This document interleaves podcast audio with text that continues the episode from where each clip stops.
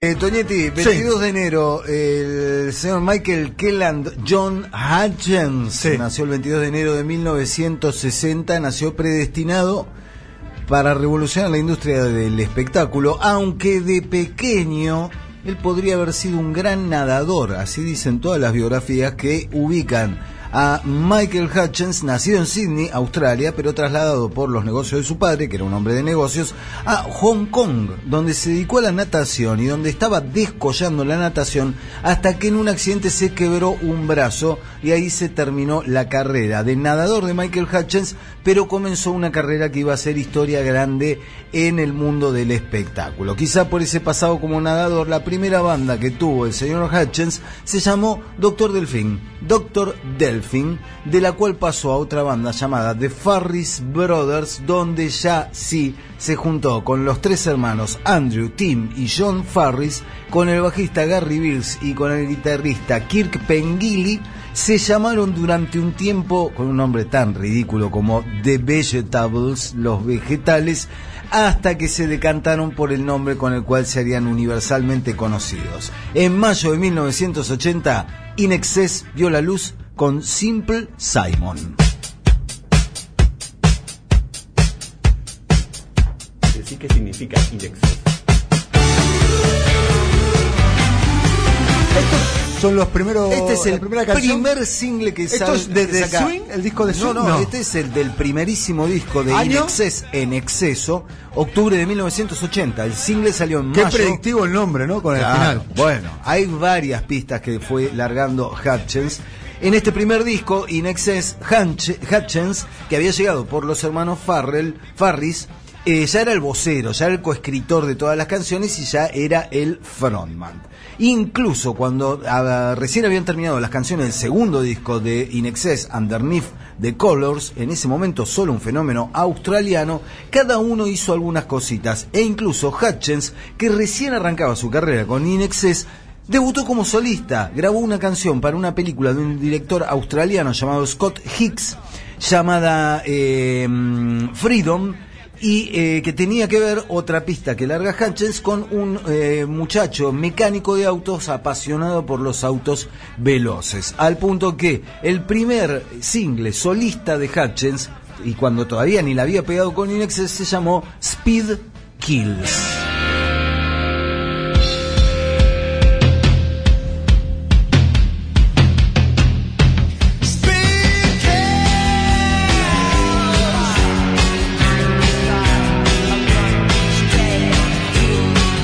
Mientras tanto, Underneath the Colors, el segundo disco de Inexes, empezó a asomar la cabecita en Australia, fue un hit menor, pero no sería editado en todo el mundo hasta que Inexes se convirtiera en un nombre más o menos conocido, cosa que efectivamente sucedió en 1984 con un temita que más o menos en algún lado se lo pudo escuchar.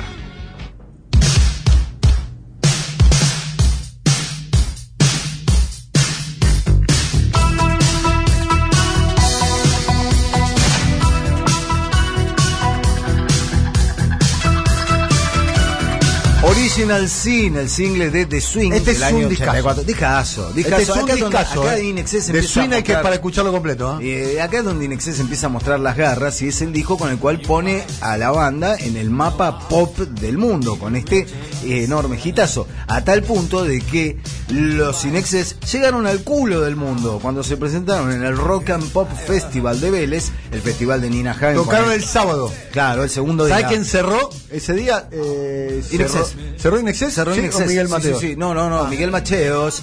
Miguel Macheos. Machos. En la segunda noche del Rock and Pop Festival. Yo estaba ahí, ¿eh? Eh, dijo, le habían tirado una bola de barro, dijo, guarden el barro Para para, los lo- ingleses. para los ingleses que vienen Eran australianos. Que eran australianos. La Qué cuestión, sí, sí, bueno, esa noche le fue la noche del monedazo a Miguel Abuelo, ¿eh? que termina cantando. El viernes fue lo de Miguel Abuelo. eh, en ese festival, claro, En no ese fue la primera noche. Fue el viernes Tocó Sumo. Tocó Sumo. Domingo tocó Sumo. Sumo tocó el domingo, cerró Soda Charlie. Stereo, Charlie. Charlie, se- el- el- la- Caótico final. No, caótico. Se fue. Se uno con el micrófono por la, por, por la avenida Gaona. Con la formación de Charlie era Hit más Fito. Claro. Fue la última vez que se tocó con esa formación. Más o menos la banda de Charlie, ¿no? Era Hit Más Fito Páez en teclado. Sí, un- y Charlie, un- mamita. Un, grupito. Bueno, eh, esa noche a Inexcess lo trataron bastante bien, a pesar del barro recomendado por Miguel. Tocó una banda brasileña, discúlpame, Sí. Blitz. Y Legião Urbana. Sí, dos bandas brasileñas hubo en ese festival. Quizá Legião Urbana no la, no la recordas tanto como a Blitz, que le fue mejor en el festival. Bueno, eh, Inexcess todavía no había sacado Listen Like Tips que salió dos días después de aquel festival de eh, rock and pop, pero sí tocó un hitazo que iba a tener ese disco como adelanto.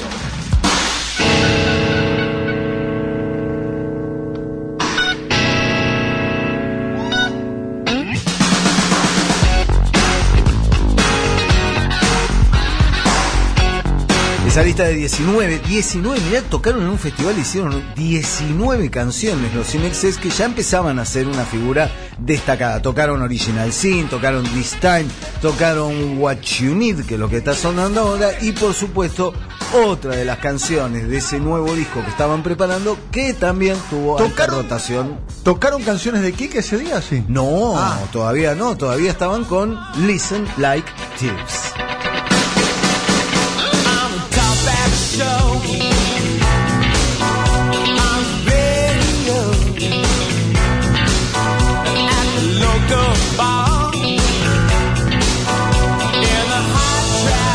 En un descanso después de la gira con la que presentaban estas canciones, Hutchins además debutó como actor ¿eh? en una película que se llamó Dogs in Space, una película de Richard Lowenstein, también australiano, en la que Hutchins hacía del drogadicto líder de la banda Dogs in Space, una banda imaginaria, pero que tenía que ver con la escena punk del año 78 en Australia, porque en Australia en 1978 había una escena punk y bastante resonante. Eh, Hutchins encontró también en el mundo de la actuación un terreno en el cual iba a lucirse, pero en realidad su labor principal era otra y estaba en un momento que iba a ser bisagra, porque mientras filmaba esas canciones, In Excess estaba incubando el disco por el que ya nadie se iba a atrever a tirarles barro.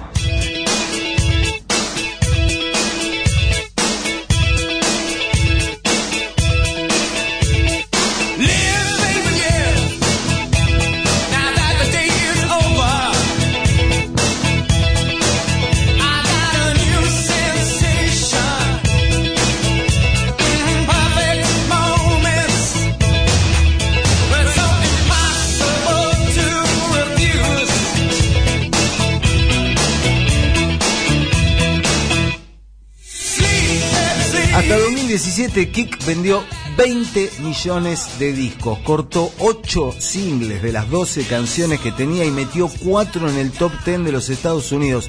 Hizo bailar hasta los lavarropas, ganó premios de todos los colores. Kick es el golpe maestro de Inexcess, el salto al megaestrellato, la conversión de Hutchins en una estrella planetaria.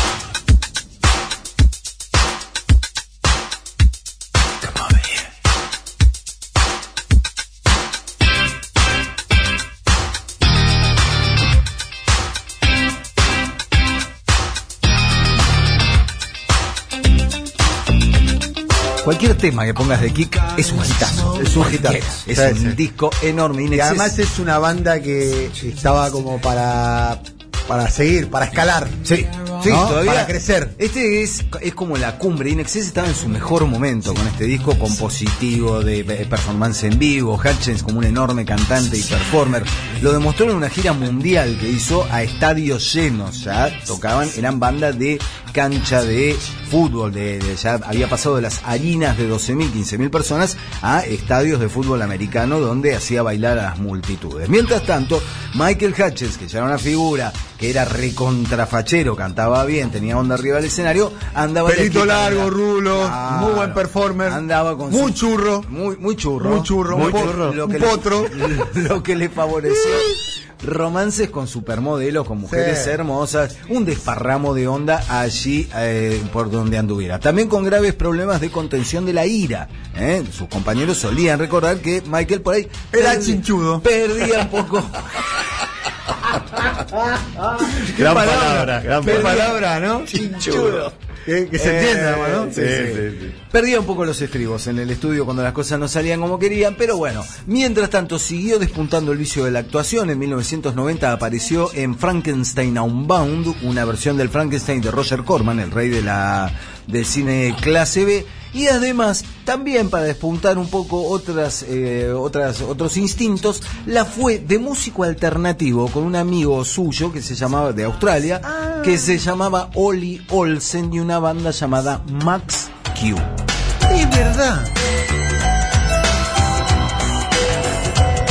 Es verdad que en un momento arrancó con algo. Y este es un gran disco, inconseguible, inconseguible. El primer disco, de- el primer único disco de Max, de Max Q se editó en Argentina, se editó en vinilo, pero es medio como una rareza. Claro, pensá, Inexcess venía de Kick. Y esto era como un La entretenimiento. cosa más experimental. Siempre claro. le agarra al exitoso del experimento. hacer el disco raro, ¿no? El disco raro, todo El disco marcianito. Bueno, este lo grabó con músicos de la escena post-punk australiana. Es un gran disco que podría haber tenido más suerte, podría haber tenido más marcha comercial, pero Hutchins se puso a boludear con Inexcess, esa pérdida de tiempo que no le daba ningún resultado comercial.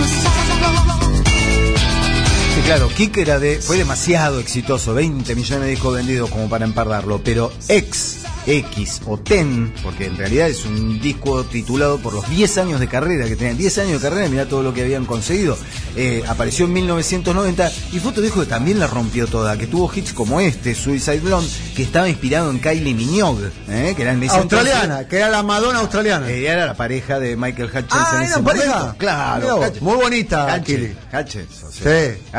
Miraba y, y- Sí. y nosotros íbamos, no solo imagínate las mujeres.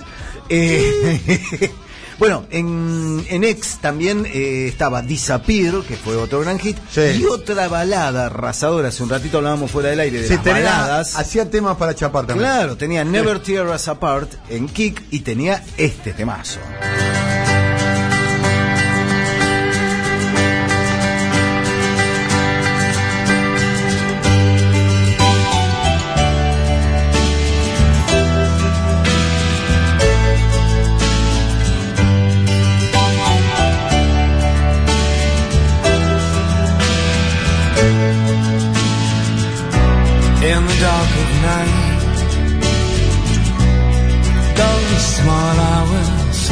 Todo con los encendedores en alto, con el celular en alto y las lucecitas para By My Side. Una, una balada para chapar. ¿eh? Una balada para Sí. ponerse así, mimoso, meloso. Para el famoso. ¿estudias o trabajas? ¿De qué signo sos? Venís ¿De siempre, venís siempre a este boliche. Claro, Bueno, esta confitería claro. bailable. Obviamente la carrera posterior de